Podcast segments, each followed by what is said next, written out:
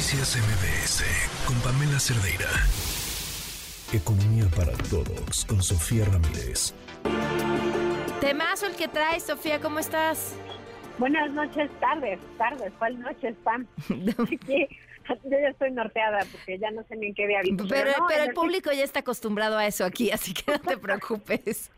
ah, bueno, pues entonces buenas tardes a todos y a todos. Estamos platicando hoy sobre Pemex, porque toda la semana hemos escuchado, toda la semana, cualquier día, cualquier día de la semana, ustedes abren las primeras planas de los periódicos y les aparece algo a Pemex. No es porque tiene un incremento en la deuda a sus proveedores que no ha pagado, que además no se ha transparentado desde octubre del año pasado, como lo documentó el INCO, pues resulta que eh, amanecemos el lunes con esta noticia donde dicen es que le están eh, perdonando el pago del famosísimo DUC, que es el derecho por la utilidad compartida, eh, que en resumen le dieron un crédito fiscal del 100% por este DUC y por otro derecho de extracción para octubre, noviembre y diciembre. Entonces prácticamente desde octubre no sabemos si Pemex ya le pagó a sus proveedores, ya no sabemos, eh, o bueno, sí sabemos que no va a tener que pagar derecho a utilidad compartida y derecho de extracción. Y realmente lo que acaba pasando en todo esto, PAM, son dos cosas. El gobierno federal tendría que estar revisando cómo va a sustituir la caída en los ingresos petroleros que no se están eh, ingresando a las arcas públicas, porque una cosa es decir, necesitamos cambiar el modelo de financiamiento de Pemex para que pueda invertir en lo que es bueno, que es en explorar y en, encontrar petróleo en el subsuelo y no en refinar. Y otra cosa es que digamos, vamos a darle dinero a Pemex y no vamos a decir de dónde vamos a sacar el faltante que Pemex no nos va a devolver. Entonces, eh, ese problema pareciera ser pues una cosa así como a 10 mil pies de altura y a mí que me importa, yo tengo mi trabajo 24/7, pero si volvemos al caso de todos los días que tenemos problemas y faltantes en gasto en salud, en gasto en educación, en gasto en transporte, ya tenemos el tema del, de la Ciudad de México y el transporte público, por eso me lo aguanto para el martes. Eh, realmente hay, hay muchos rubros donde ese ingreso por eh, o esa falta de ingreso por eh, menores ingresos de utilidad compartida por parte de Pemex, pues impactan directamente las participaciones de la federación, digamos, de las entidades federativas. Hay un rubro de gasto que se llama gasto federalizado y el 54% del gasto federalizado es participaciones. Y participaciones son rubros de gasto, es, es una bolsa de dinero que las entidades federativas reciben con criterios poblacionales y que se la pueden gastar para las prioridades que cada entidad federativa decida. Eso quiere decir que si hay menos dinero en términos de participaciones, como se ha venido registrando por parte del CIEP y documentando por parte del CIEP, que entre febrero de 2023 y diciembre de 2023 esas participaciones habían caído en 27%, pues insisto, de algún lado tiene que salir el dinero para poder cubrir las necesidades o de plano, pues vamos a seguir viendo cómo la austeridad republicana arrasa con todo. Entonces, el tema de las pobres finanzas públicas de Pemex FAM no solamente es eh, este asunto de saber que necesita una eh, un incremento en la inversión, pero pues la inversión, insisto, solamente para eh, perforar y explorar, no para refinar. Y la otra cosa que es importante es, escuchamos en la noticia de la semana pasada que el 9 de febrero Moody's, la calificadora Moody's, había bajado la calificación a la deuda de Pemex. ¿Qué quiere decir eso? Bueno, pues entre otras cosas, que eh, considera que está arribita de que sea considerada un bono basura, que no valga nada. ¿Por qué?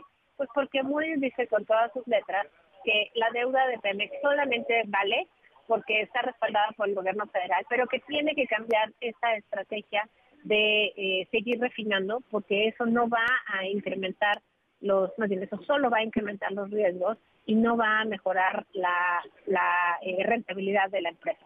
Entonces, dicho lo anterior, al final lo que tenemos es una lista de retos muy específica y grande para la siguiente administración en términos de Pemex. Tiene una enorme deuda oculta con proveedores, como te refería yo hace un momentito.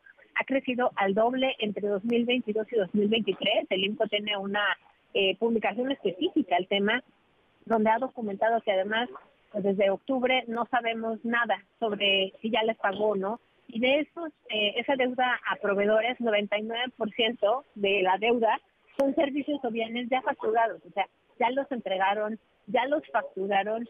No quiere decir que son cosas que se comprometieron para adelante, no, no, eso ya está y aún así, pues sigue creciendo. Segundo rubro, tiene más, eh, tiene 20% más deuda de corto plazo de lo que tenía el año pasado. Esto es altamente problemático porque una cosa es tener deuda y tenerla estructurada para pagarla los abonos chiquitos de aquí a 20 años, todo bien, Ah, cuando tienes los deditos en la puerta con vencimientos de tu deuda en 2025 y 2026, que juntos suman pues 23.700 millones de dólares. es un montonal de dinero. Hoy que conocimos la cifra de toda la inversión extranjera directa del año pasado aquí en México, para que se den una idea, estamos hablando que son 36 mil millones de dólares. Imaginen que la deuda de corto plazo de Pemex, pues de 23.700, es decir, solamente 13.000 dólares menos de lo que eh, registró la inversión extranjera directa en México todo el año pasado. Entonces, realmente tienen un tema ahí. Tercer gran pendiente para el próximo año es que tienen el pasivo laboral enorme.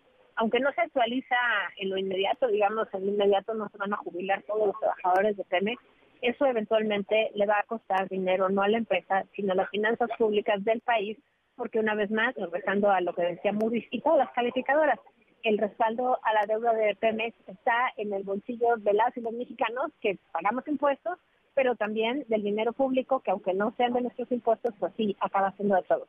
Y finalmente, el último gran pendiente que identificamos en esta primera vuelta, Pam, es que Pemex nos genera cada vez menos ingresos, como te decía en un momento. No hay una provisión que indique cómo se van a sustituir los recursos que se pierdan. Y esto es grave insisto, porque el negocio de refinación genera pérdidas que entre 2019 y 2022 fueron de 31.500 millones.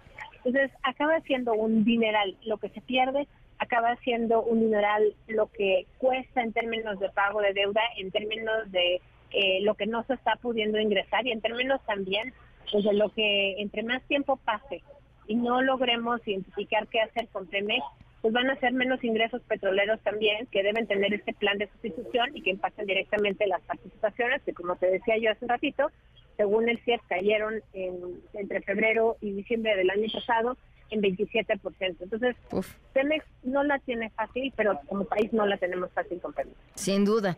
Pues Sofía, muchísimas gracias. Platicamos del transporte público en el Valle de México la próxima semana. Ya estás, un abrazo. Noticias MBS con Pamela Cerdeira.